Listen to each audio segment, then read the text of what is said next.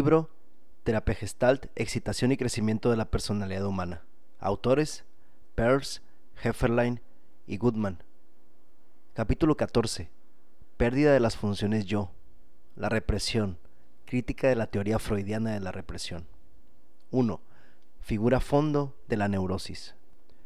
El comportamiento neurótico es también un hábito aprendido, el resultado de un ajuste creativo, y como otros hábitos asimilados, ya no se contacta con él porque no representa un problema nuevo. ¿Qué es lo que diferencia esta clase de hábito de los otros y cuál es la naturaleza de la no conciencia neurótica, represión, que la hace distinta del simple olvido y del recuerdo operativo? En el proceso del ajuste creativo hemos definido la secuencia siguiente de fondos y figuras. 1. Precontacto, durante el cual el cuerpo es el fondo y su necesidad o algún estímulo del entorno es la figura. Esto es lo dado o el ello de la experiencia. 2. Toma de contacto. Al aceptar lo dado y al encontrar allí su fuerza, el self continúa acercándose, considerando, manipulando, etc. Una serie de posibilidades objetivas. Es activo y deliberado tanto con respecto al cuerpo como al entorno. Estas son las funciones yo. 3. Contacto final. Es un interés espontáneo, desinteresado, involucrado en voz media con la figura conseguida. 4. Postcontacto, disminución del self. Hemos visto también, capítulo 12, parágrafo 7, que el proceso podía ser interrumpido en cualquiera de las etapas, debido a un peligro o a una frustración inevitable, y que la excitación podía ser sofocada, desencadenando ansiedad. La etapa concreta de la interrupción es importante para el hábito neurótico concreto que se aprende, y vamos a tratar este aspecto en el capítulo siguiente. Por el momento vamos a considerar cómo cualquier interrupción, interrupción o ansiedad llevan también a un intento de inhibir el impulso original o la respuesta al estímulo, ya que son los más susceptibles de controlar. Aparece entonces una secuencia inversa que debemos considerar. 1. El esfuerzo deliberado para controlar es el fondo. La excitación o la respuesta al estímulo inhibidas son la figura. Es una sensación dolorosa del cuerpo. Es dolorosa porque la excitación trata de descargarse fuera y el control es una contracción de la expansión, rechinar los dientes, apretar los puños, etc. Es obvio que esta figura fondo tal cual no lleva más lejos, uno relaja el control y lo vuelve a intentar. Pero supongamos ahora que el peligro y la frustración sean crónicos y que no se pueda relajar el control y que al mismo tiempo haya otras preocupaciones que requieren atención. Entonces, dos, surge una nueva situación y la antigua está todavía inacabada.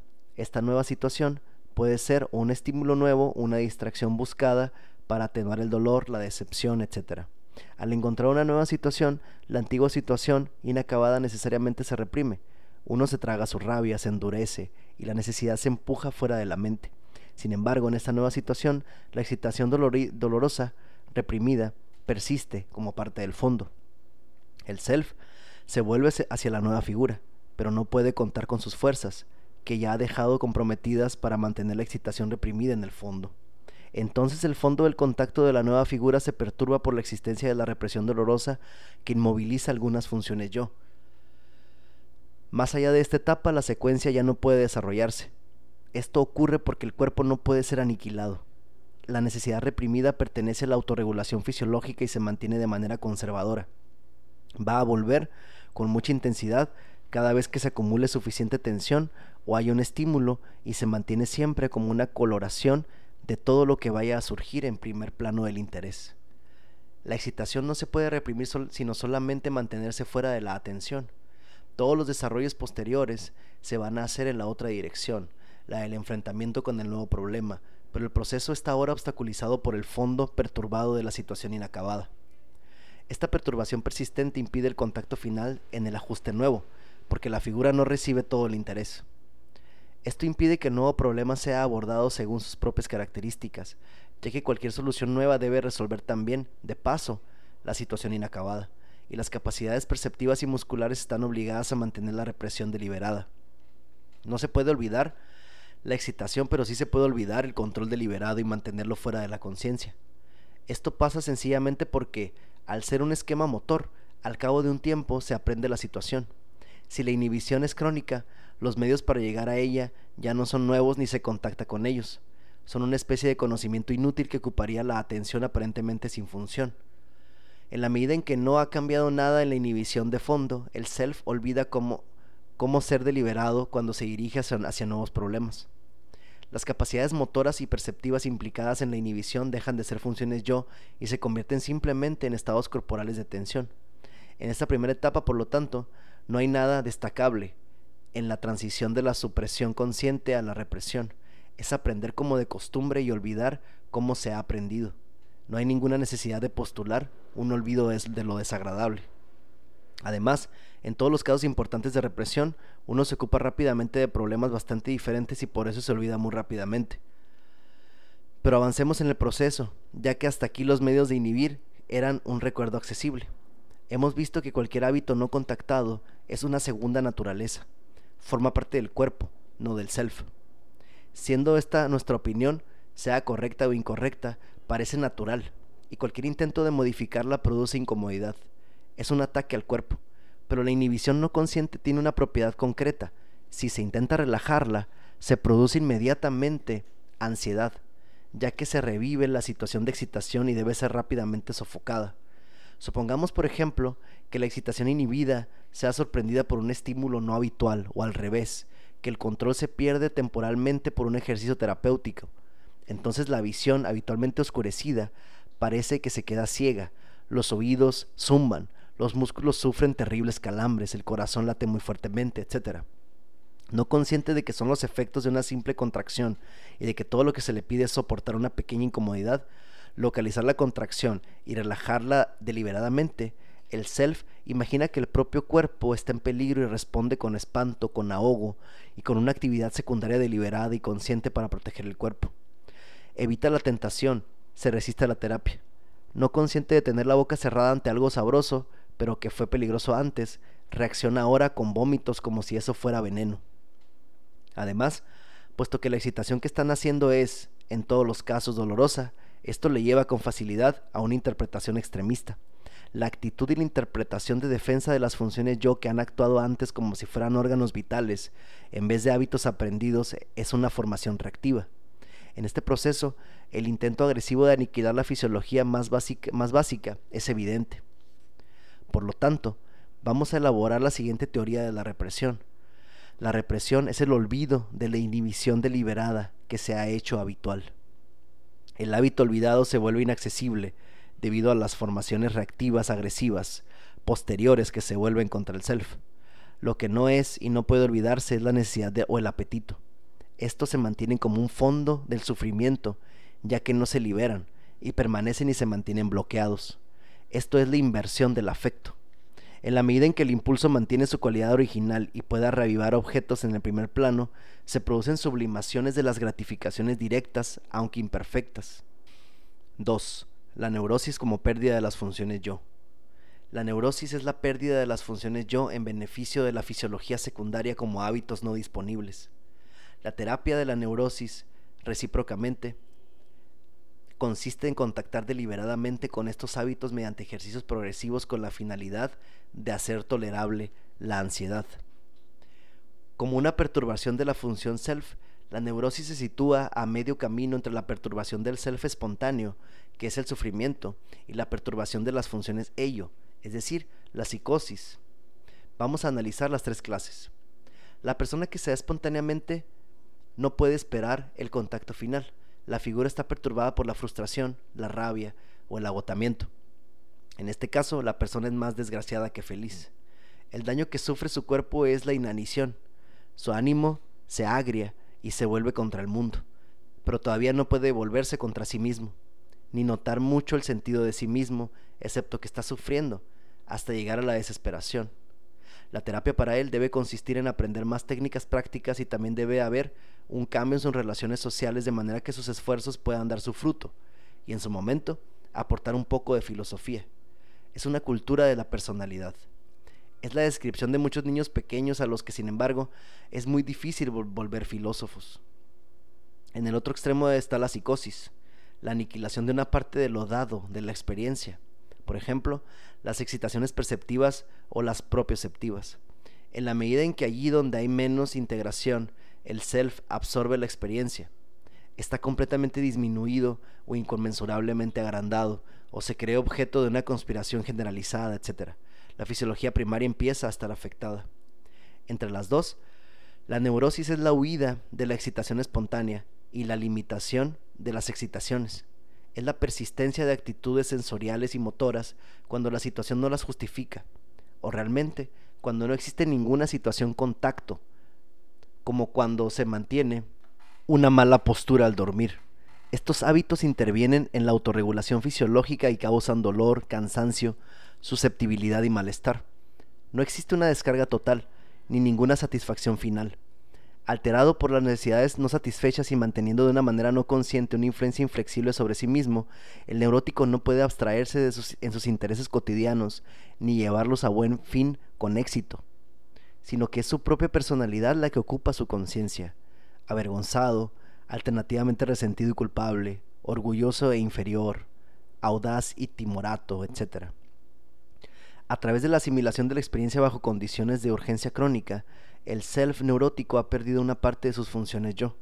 El proceso de la terapia consiste, por lo tanto, en cambiar las condiciones y proporcionar otros fondos de experiencia, hasta que el self descubra e invente la figura, yo estoy evitando deliberadamente esta excitación y generando esta agresión. Esto puede entonces llevar de nuevo hacia un ajuste creativo espontáneo. Pero, lo repetimos de nuevo, en la medida en que las condiciones de la vida impliquen inevitablemente la urgencia y la frustración crónicas, el control crónico demostrará a fin de cuentas que es funcional. La relajación durante la sesión de terapia no aportará nada salvo una abreacción catártica de rabia y de pena, o peor, el vómito de situaciones que no se pueden digerir. 3. Crítica de la teoría de Freud. 1. Los deseos reprimidos. Nuestra explicación, especialmente la de la represión, es tan diferente de la de Freud que debemos hacer patente esta discrepancia, esto es, recordar su punto de vista y también explicar el nuestro. La represión es el proceso que él estudió más a fondo y sería posible construir el sistema entero del psicoanálisis freudiano utilizando la represión como concepto primero. Para Freud, parecía que el deseo, la excitación se reprimían, mientras que nosotros los consideramos como no reprimibles, aunque todos los pensamientos o todos los comportamientos concretos asociados al deseo puedan olvidarse. Esto le llevó entonces a un intento de explicación complicado, poco característico y, según el testimonio general difícil, de la manera como el organismo conservador puede inhibirse a sí mismo. El sistema entero del pensamiento inconsciente y del ello, que nunca puede ser experimentado, forma parte de este intento de explicación, aunque como cualquier entidad ad hoc, hace surgir una multitud de nuevos problemas. Freud sostenía también que los contenidos reprimidos eran a la vez apartados por el yo y atraídos por el inconsciente, y necesitaba también una censura inconsciente. Pero nosotros sostenemos por nuestra parte que la atracción o la censura de los contenidos está en discrepancia con los hechos y que la represión está suficientemente explicada por la supresión deliberada, el simple olvido y la actividad espontánea de las relaciones figura fondo del self cuando éste se enfrenta a nuevos problemas en las condiciones anteriores.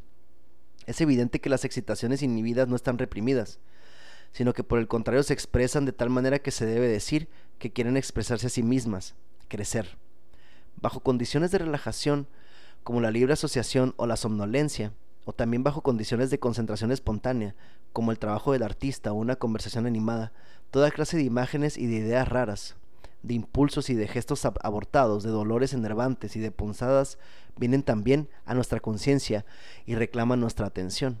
Son las excitaciones reprimidas que quieren crecer. Y si, a través de la concentración desinteresada pero dirigida, se les da un lenguaje, y los medios musculares, ellas se revelan inmediatamente con todo su significado. Estas tendencias son, con seguridad, el pan nuestro de cada día de cualquier sesión analítica. ¿Cómo es posible que Freud no les haya asignado un peso como evidencia del carácter irreprimible del ello? Consideremos un párrafo típico de Freud. Entre los deseos de origen infantil, que no se sabe ni destruir ni inhibir, hay algunos cuyo cumplimiento ha llegado a estar en contradicción con las ideas intencionadas de nuestro pensamiento secundario. El cumplimiento de estos deseos no produciría un sentimiento de placer, sino de dolor. Y es precisamente esta inversión de los afectos lo que constituye la esencia de lo que llamamos represión. Freud, en la interpretación de los sueños, se cierra cita. Es decir, que considerados como infantiles, los impulsos son incapaces de inhibición, que es lo que nosotros estamos diciendo. Después, contradicen otros objetivos y por eso son dolorosos y por esa razón son reprimidos. Pero el placer y el dolor no son ideas, sino que son sensaciones de relajación o de tensión. ¿Cuál es la transformación orgánica que considera Freud por la que la contradicción va a producir este cambio del afecto?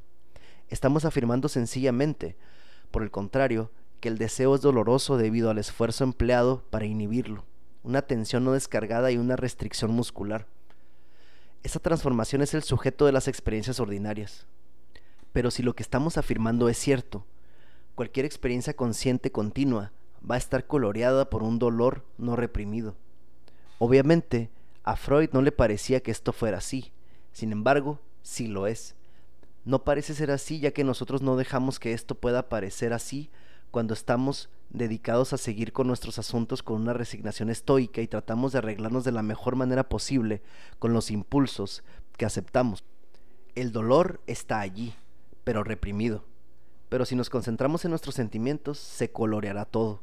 Freud es conocido por su pesimismo sobre las expectativas de felicidad del género humano. Sin embargo, no es tan pesimista como sería necesario con respecto a la realidad de la condición humana. El desacuerdo aquí también es verbal y depende, como en todas las diferencias semánticas importantes, de una diferencia en el modelo de lo que se desea. ¿A qué vamos a llamar nosotros dolor y placer? Para Freud, la percepción difusa, el movimiento deliberado y el sentimiento controlado de la vida cotidiana, del adulto no son dolorosos sino neutros. Sin embargo, comparados con el modelo del comportamiento espontáneo, deberían por lo menos ser llamados desagradables. No son neutros, ya que están marcados ciertamente por el nerviosismo, el cansancio, la insatisfacción, la resignación, una sensación de algo inacabado, etc. Observemos también que el párrafo citado más arriba implica que no hay autorregulación fisiológica, ya que los impulsos infantiles son aleatorios, incapaces de inhibición, y que su objetivo surge del pensamiento secundario. Esto nos lleva a otra razón que hacía pensar a Freud que las excitaciones estaban reprimidas. Él consideraba constantemente algunas excitaciones como infantiles, como específicamente ligadas a situaciones infantiles y por lo tanto a pensamientos y a escenas infantiles. Es cierto que tales situaciones y pensamientos son muy difíciles, incluso imposibles de recuperar no están en el segundo plano de la conciencia. Pero como hemos tratado de demostrar más arriba, capítulo 5, todas las excitaciones son mucho más generales en su aplicación. Son los objetos y las situaciones sin cesar cambiantes los que les dan su definición y su especificidad. La conexión esencial aparente con los pensamientos concretos olvidados, evidente cuando la represión de los pensamientos se desvanece, se debe al hecho como ya lo hemos demostrado, de que la conexión estaba en una cierta situación en donde se ha limitado deliberadamente la excitación y se la ha reprimido. Y esta actitud se ha vuelto rápidamente un hábito y se ha olvidado. Por lo tanto, el primer desarrollo libre de la excitación desde la relajación de la inhibición estimula un recuerdo antiguo como técnica disponible. No es el recuerdo lo que libera esencialmente el impulso, sino el desarrollo del impulso lo que estimula el recuerdo. O por decirlo de otra manera, la vida espontánea es constantemente más infantil de lo que se le permite. La pérdida de lo infantil no es un cambio orgánico, sino una represión deliberada. 4. Crítica de Freud. 2. Los sueños. Volvamos ahora a la teoría de Freud sobre la atracción de ciertos contenidos por el inconsciente. Vamos a considerar el ejemplo familiar de la huida de la fase final de un sueño. Es verdad realmente que no parece que se le empuje simplemente fuera de la mente, sino más bien que fuera atraído por un imán invisible. Sin embargo, debemos observar ante todo que en la práctica, para retener el sueño no es necesario prestarle atención, sino ocuparse de él desinteresadamente, dejarle venir si quiere, y esto no tendría ningún sentido si el sueño fuera realmente atraído de alguna manera hacia afuera. El sueño no se desvanece por una represión deliberada, es principalmente la síntesis espontánea hecha por el self lo que aniquila el sueño tanto como sea posible en el, en el acto de formación de la figura fondo más simple, en el estado de vigilia. Esa es la razón por la cual el sueño se desvanece sin esfuerzo. La aniquilación es espontánea, y también por la que desde el punto de vista de la introspección, hecha con esfuerzo, el sueño parece escapar. Es porque los fondos que sirven para hacer este esfuerzo normal para despertarse son incompatibles con los fondos que permiten tener la experiencia de un sueño. En la experiencia habitual de vigilia, el contacto más simple posible excluye espontáneamente el sueño. Entonces, para dejar que el sueño o cualquier impulso se exprese, el único recurso consiste finalmente en modificar la formación habitual figura-fondo en sí misma, cambiar las circunstancias en las que el contacto es posible, de modo que el sueño forme también potencialmente parte del contacto. Esto es lo que ocurre teniendo una actitud de desinterés. El método no consiste en intentar deliberadamente recordar ni intentar activar lo que es inconsciente, sino alterar los fondos de la realidad del self, de modo que el sueño también tenga peso como realidad. Nuestros sueños son expulsados por nosotros mismos y nos huyen porque estamos cometiendo un error sobre la naturaleza de las cosas. Si no podemos retener el sueño es porque nos negamos a tomarlo como algo real. La incompatibilidad entre el sueño y el estado de vigilia habitual es algo muy conocido. Al despertarse una persona empieza a sentir que está activa, que se levanta y hace cosas y se mueve, pero el sueño pertenece a la categoría de los deseos que pueden ser gratificantes solamente por su alucinación inmóvil. Un inicio de movimiento muscular hace huir al sueño. Esto se interpreta como censurar el deseo antes de que pueda conseguir su descarga motora. Más importante aún, el sueño, como ocurre en la alucinación, es excluido de lo que se concibe como el mundo real. No se aceptan las alucinaciones como funciones de uno mismo. Sin embargo, los niños con toda seguridad toman sus juegos alucinatorios como parte del mundo real, y los adultos dedican mucho tiempo y atención a las obras de arte, que son las alucinaciones de otros. Solamente los sueños personales se subestiman. Si no, consideremos la actitud habitual ante la ensoñación diurna llena de deseo. Se la considera como una escapatoria, una huida de la realidad y de las obligaciones. Pero no es tanto una escapatoria como un engaño. El deseo de en la ensoñación diurna, a fin de cuentas, se queda como algo vago y no utilizado. No se le permite concretarse en un juego activo, ni se le utiliza como una interpretación de nuestras propias intenciones, como una indicación del interés y de la vocación reales. Otra propiedad del estado habitual de vigilia, que excluye los sueños, es que es verbal y abstracto. Al despertar verbalizamos más bien nuestros objetivos abstractos. ¿Dónde estoy? ¿Qué pretendo hacer esta mañana? ¿Qué hora es? ¿Qué he soñado? Nuestra experiencia está organizada por estas abstracciones. Pero el sueño es concreto, no verbal, sensorio e idético. En general, el sueño no es una experiencia posible, no tanto por sus contenidos como por su forma. Todos estos factores funcionan de manera especialmente intensa, de tal manera que el sueño escapa rápidamente y no se puede recuperar, en lugar de sencillamente desvanecerse y perder su dominancia porque no es pertinente. Cuando el self es neurótico y haya una tensión en las relaciones habituales de la figura y del fondo debido a inhibiciones habituales no conscientes. Esta tensión es el sistema de formaciones reactivas que protegen el concepto habitual del yo y de su cuerpo. Como, el, fondo no está habitualmente vacío, sino perturbado, para acabar completamente una figura, sea la que sea, es necesario mantener el fondo tan vacío y disponible como sea posible. Se dedica una considerable energía de aniquilación a este trabajo. Enfrentada a la espontaneidad del sueño, la salud del self y la seguridad de su organismo parecen estar en un peligro intenso. Desde este punto de vista, podemos considerar la necesidad de levantarse y estar activo, de orientarse en el tiempo y en el espacio y en sus objetivos, de estar alerta, como otras tantas formaciones reactivas espontáneas que permiten hacer frente a la situación de emergencia que supone la actitud peligrosa del sueño. Con tanta artillería movilizada contra ellos, los pensamientos del sueño son así instantáneamente aniquilados y el deseo del sueño fuertemente suprimido. El sueño escapa y es expulsado. En suma, debido a la formación espontánea de la relación figura-fondo que se muestra posible teniendo en cuenta estas condiciones y debido también a una decisión deliberada respecto a lo que asumimos como realidad. Otto Rank dice que los iroqueses tenían por costumbre tomar la decisión contraria. El sueño era la realidad, por lo tanto el trabajo consistía en interpretar el estado de vigilia según los términos del sueño, en lugar del sueño en términos del estado de vigilia. Para Freud, parecería que la infancia era, era lo psicológicamente más real, ya que al final interpreta el sueño no en función del estado de vigilia, es decir, los residuos del día, sino en función de las situaciones infantiles. Vamos a ver esto con más detalle. 5. Crítica de Freud. 3. La realidad. Para aclarar completamente la teoría de la represión de Freud, debemos volver de nuevo a su análisis de lo real. Freud distingue el proceso primario y el proceso secundario de pensamiento. Algunos párrafos van a demostrar la semejanza subyacente entre lo que dice y lo que nosotros proponemos, aunque existen también diferencias importantes.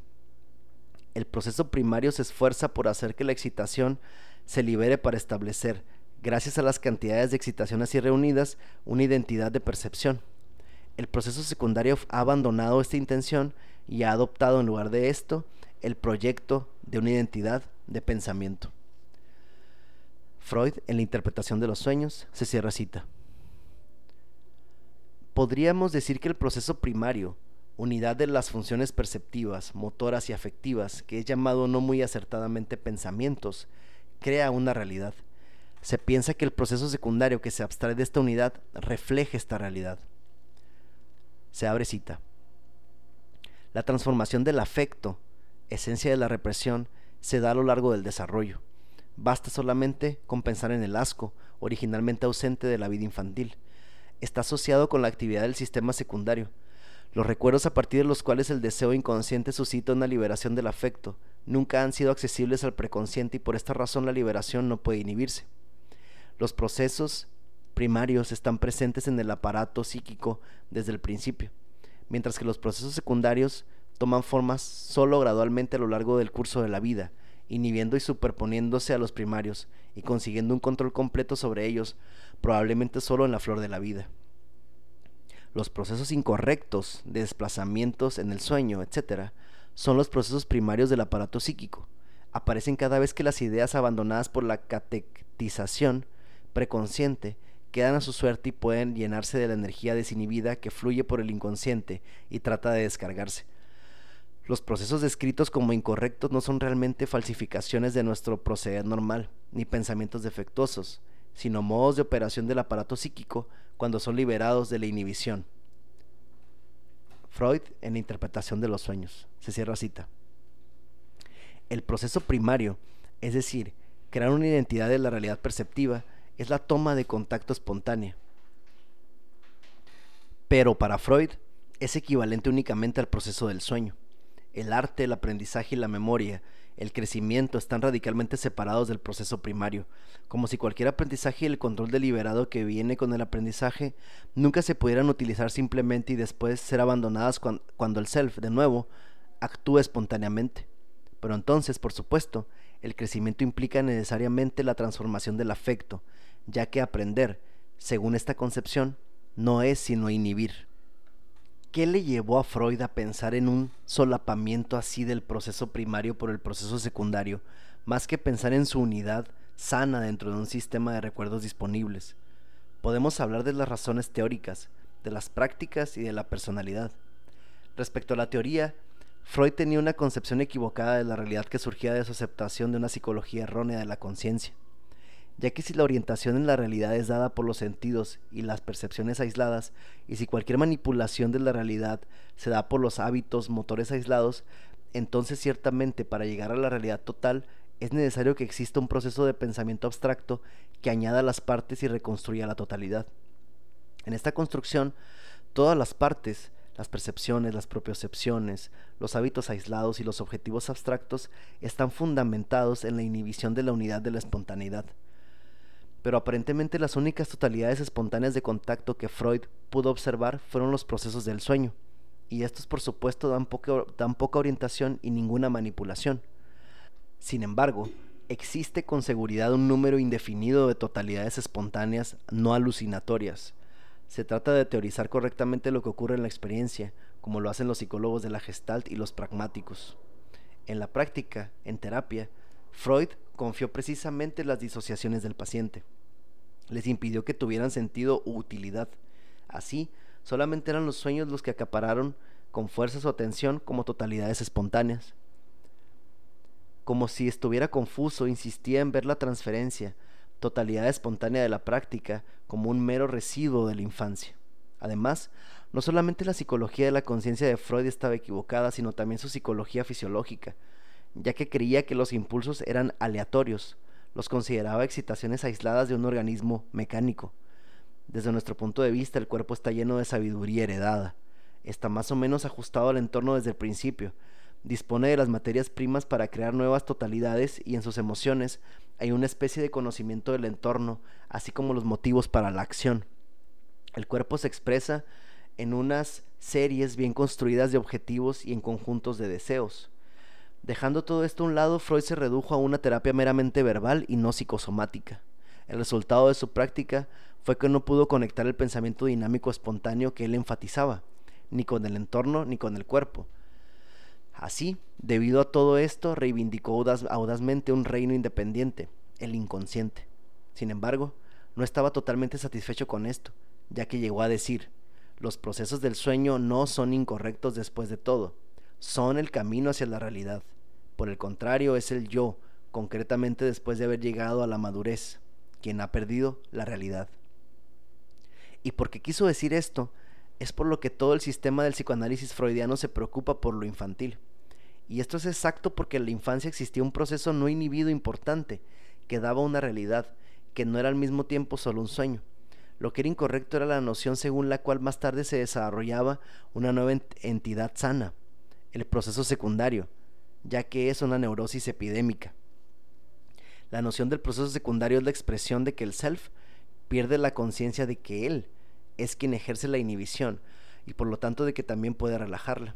La contrariedad se proyecta más bien como una dura realidad y mediante una formación reactiva el proceso espontáneo se denigra con rencor, se convierte en simples sueños y simples distorsiones neuróticas y todas las otras formaciones de figura espontánea se desatienden completamente. Además, los sueños y los síntomas se atacan de nuevo, interpretados y reducidos, en lugar de ser tomados también como partes de la, realidad, vital y en verdad esenciales en cualquier operación creativa. Es la crítica de Jung. Finalmente, la infancia es a la vez denigrada y sobreestimada. Se sobreestima cuando se le considera como una pérdida irremediable. Se la denigra en la terapia cuando todo el trabajo del, analista consiste en, intentar recuperar lo irrecuperable. 6. Ejemplos de represión, el insomnio y el aburrimiento. Vamos a retomar el hilo de nuestro propio argumento y vamos a ver un ejemplo de represión. En la represión, ya lo hemos dicho, la excitación se mantiene en el segundo plano y tiñe de dolor todas las formaciones posteriores. El carácter deliberado de la inhibición se ha olvidado en estas condiciones el self se vuelve hacia otros ajustes creativos y hace otros esfuerzos para mantener en el olvido la inhibición olvidada. El insomnio agudo ilustra de la manera más simple esta forma de funcionar, ya que en el acto de pretender dormirse, los ajustes creativos ulteriores se minimizan y el dolor de la necesidad inacabada se siente de manera invasiva como un displacer, un desasosiego y una tensión concretas. Pero el significado de, la necesidad se ha olvidado, porque no se le permite desarrollarse ni encontrar una orientación. En el insomnio, el self quiere relajarse, desintegrarse, pero una necesidad inacabada lo mantiene al mismo tiempo en tensión. El esfuerzo mismo para dormirse se convierte entonces en el medio para mantener reprimida la necesidad. En primer lugar, el insomne cierra sus ojos, imagina escenas aburridas, etc. Estas imitaciones deliberadas del sueño son completamente inadecuadas para la necesidad real, que es no que no es dormir sino resolver el problema inacabado, pero podrían interpretarse como una retroflexión. Quiere aburrir a este otro que siente la necesidad y dormirle. Entonces el insomnio empieza un proceso de fantasías y pensamientos disociados que por supuesto se refieren todos al problema reprimido, aunque él no quiere reconocer el vínculo y por eso las fantasías no se parecen a su deseo sino que se suceden una tras otra de manera atormentada. A veces sucede que una serie así de fantasías tiene el mismo sentido afectivo que la necesidad reprimida, en cuyo caso los pensamientos reaccionan haciendo catarsis de una parte de la excitación y uno cae en un sueño ligado, plagado de sueños. Pero pronto uno despierta si la tensión se hace nuevamente muy fuerte. Puede haber una tercera etapa cuando el insomnio se fija y se concentra sobre cualquier causa falsa de su insomnio, como el aullido de un perro, una fiesta ruidosa en el piso de abajo. Entonces modifica el sentido de su agresión para aniquilarlo. El deseo de aniquilar un objeto está muy cerca de la verdadera situación subyacente que consiste en tratar de aniquilar el problema y de esta manera consigue una gran cantidad de afecto. Esto hace explotar la verdadera energía de la que se hace uso con fuerza de manera no consciente. Así ocurre que si al impulso de aniquilar se le permite ganar una dominancia importante y llevar a cabo una acción violenta, tirar un zapato contra el perro, golpear el suelo, se da una recuperación parcial de la función yo. Esto puede tener varias consecuencias. Se tiene un control mayor de la represión y se la puede soportar lo suficiente como para poderse dormir. En términos ortodoxos, la represión tiene éxito más que fracasar. Por el contrario, ahora que se ha agotado contra un pretexto, una cierta energía se vuelve hacia adentro, pudiéndose repentinamente aceptar la necesidad inacabada como algo propio. Se abandona el esfuerzo de tratar de dormir, se levanta uno y se admite que la fiesta del piso de abajo es más atractiva que perturbadora, o que no es el perro que aúlla, sino algún otro sonido lo que se desea o se teme oír. La orientación correcta lleva a otra actividad pertinente. Uno se viste y baja las escaleras, o escribe una carta o cualquier otra cosa. Irónicamente, cuando no se trata de dormir, cuando no es el momento de dormir, la represión del problema y la persistencia de la excitación se manifiestan como falta de atención, aburrimiento, cansancio, y algunas veces hasta caer dormido. La necesidad dominante no puede alcanzar el primer plano, pero las figuras que están en primer plano se perturban y como no pueden extraer toda la energía y no son llamativas, la atención decae y ninguna figura adquiere brillo, ya que existe un deseo de estar en otra parte y hacer otra cosa, aunque no se puede reconocer el deseo ya que no se le permite desarrollarse se siente únicamente que lo que se desea es no estar aquí, no hacer esto. Esto es el aburrimiento. Pero la persona que se aburre se esfuerza en prestar atención, se agota en el esfuerzo de mantener una relación tensa entre una figura desvaída y un fondo perturbado. Muy pronto está vencido por el cansancio y sus párpados caen. Si la excitación reprimida es de tal género como para que la persona pueda quedar suficientemente gratificado por lo imaginario, puede dedicarse a soñar despierta o a dormirse y soñar. Pero a menudo, por desgracia, tan pronto como uno abraza el deseo de dormir y se acuesta, entonces, precisamente, es cuando aflora el insomnio. 7. La sublimación. En oposición a las distracciones que no pueden hacerse atractivas y conseguir la atención, están aquellas que consiguen organizar una actividad interesante. Son los intereses que hacen explotar una excitación que no puede expresarse simplemente porque su significado está reprimido pero que indirectamente quieren satisfacer la necesidad.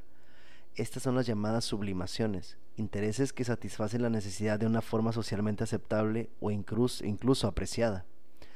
Según la teoría freudiana de la transformación del afecto y por tanto de la represión de la excitación, el proceso de sublimación sería un misterio insondable, ya que si el deseo orgánico se modifica intrínsecamente, ¿qué es lo que se satisface mediante la actividad sustitutoria? Según la teoría que estamos planteando no hay problema hablando en sentido estricto, no existe en absoluto un proceso especial como la sublimación.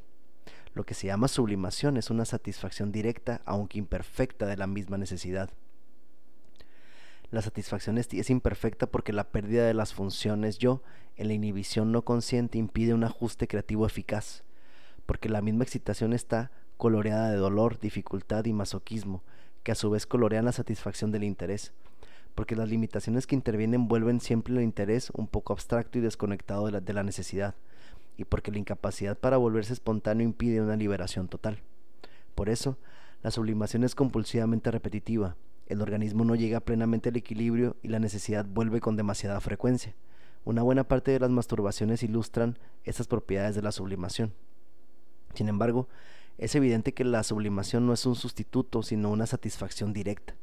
Consideremos, por ejemplo, la interpretación bien conocida según la cual el arte del novelista es en parte una sublimación de su boyerismo y del exhibicionismo infantil de reprimidos, según Bergler. Es cierto que el novelista mira furtivamente y se exhibe. ¿Qué es lo que está reprimido aquí?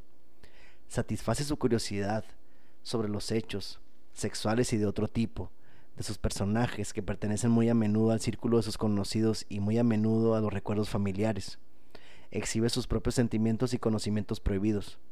La prueba de que nada de esta parte está reprimida es que de hecho se siente culpable de hacerlo.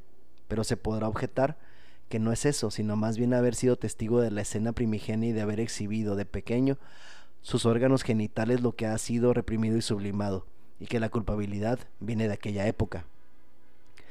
A nosotros nos parece que esto es una interpretación errónea de lo que ocurrió en aquella época, el interés del niño por la escena primigenia consistía en una curiosidad adelante sobre los actos de las personas más importantes para él, y lo que quería era exhibir su propia naturaleza y sus propios deseos, y participar.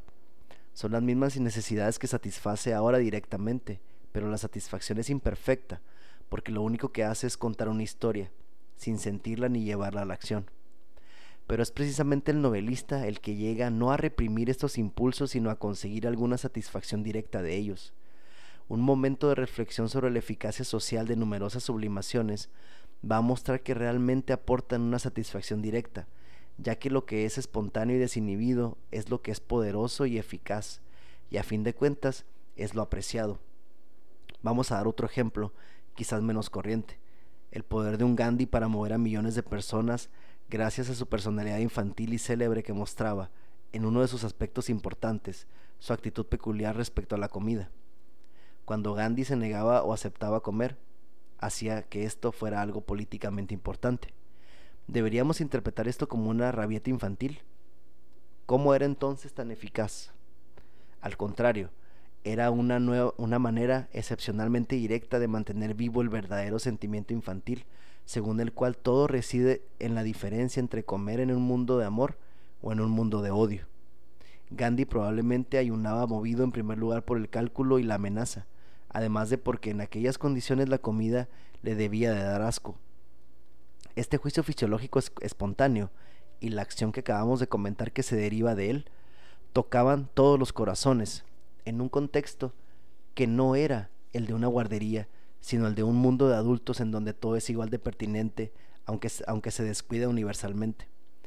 Era eficaz no porque fuera un símbolo o un sucedáneo, sino porque era una respuesta espontánea a una realidad. La teoría freudiana de la sublimación, sin embargo, era también el resultado de una asociación demasiado estrecha entre los impulsos persistentes y sus situaciones y pensamientos pasados. 8. La formación reactiva. La formación reactiva es una forma de evitar la ansiedad amenazante ante el fracaso de la represión, aumentando la excitación inhibida o relajando la inhibición por los intentos posteriores de aniquilar la excitación o por el esfuerzo de la inhibición. La represión evita la excitación.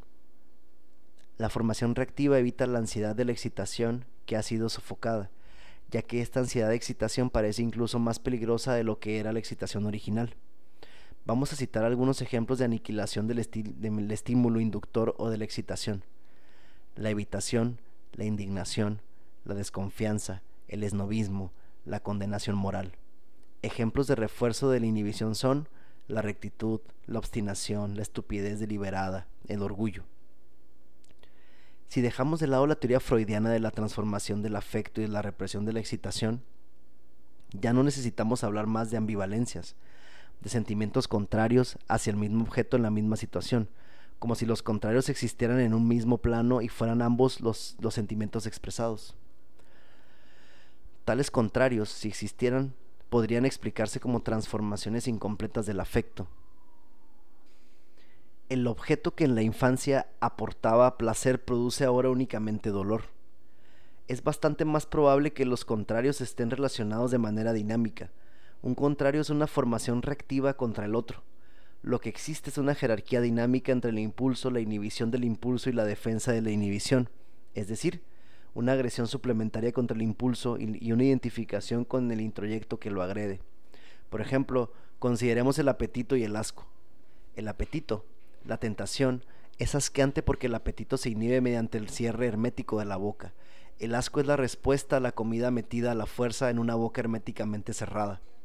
Pero se ha perdido la conciencia de que se tiene la posibilidad de abrir la boca, de que ya no se forzaría la comida a entrar y tampoco habría ya necesidad de vomitarla en la etapa de la represión, de la inhibición deliberada, la comida simplemente la descarta uno mismo, no se identifica uno con el apetito que se puede tener por ella, pero en la etapa de la formación reactiva no se está del todo en contacto con la comida. La elección no tiene nada que ver con la comida, sino con las relaciones interpersonales olvidadas. Así el apetito recurrente y el asco no forman un, un auténtico conflicto. No hay ambivalencia real. Los contrarios son me gusta esta comida y no voy a comer nada que no me guste. Está claro que ambas cosas no son incompatibles, sino que el ajuste entre ellas es imposible debido a la represión. Desde un punto de vista terapéutico, nuestra sociedad tiene también una desafortunada hostilidad hacia las formaciones reactivas habituales y trata a su vez de aniquilarlas. La razón de esto es el estado del desarrollo social desigual que hemos descrito anteriormente, capítulo 8, parágrafo 3 una sociedad autoconquistadora que aprecia también la extroversión y lo sexual. Las formaciones reactivas son evidentemente aniquiladoras y negativas, y nadie las quiere reconocer. Se la ridiculiza y se desaprueba la rectitud, la limpieza obsesiva, la capacidad de ahorro, el orgullo obstinado, la censura moral. Estas características parecen nimiedades en lugar de cosas importantes. De la misma manera se desaprueban el rencor y la envidia, agresividad del impotente y eros del frustrado. Solamente en las crisis, en las situaciones de urgencia, es cuando se, les permite pasar a primer plano. En lugar de esto, todas estas actitudes son reemplazadas por una aniquilación de la aniquilación y conseguimos la cortesía vacía, la buena voluntad, la soledad, la falta de afectos, la tolerancia, etc. El resultado es que en la terapia las relaciones paciente-terapeuta son al principio demasiado razonables y es necesario, aunque doloroso, movilizar estos rasgos reactivos y estos pequeños triunfos. El terapeuta preferiría que el paciente que viene se pareciera a un buen neurótico con fuertes convicciones morales.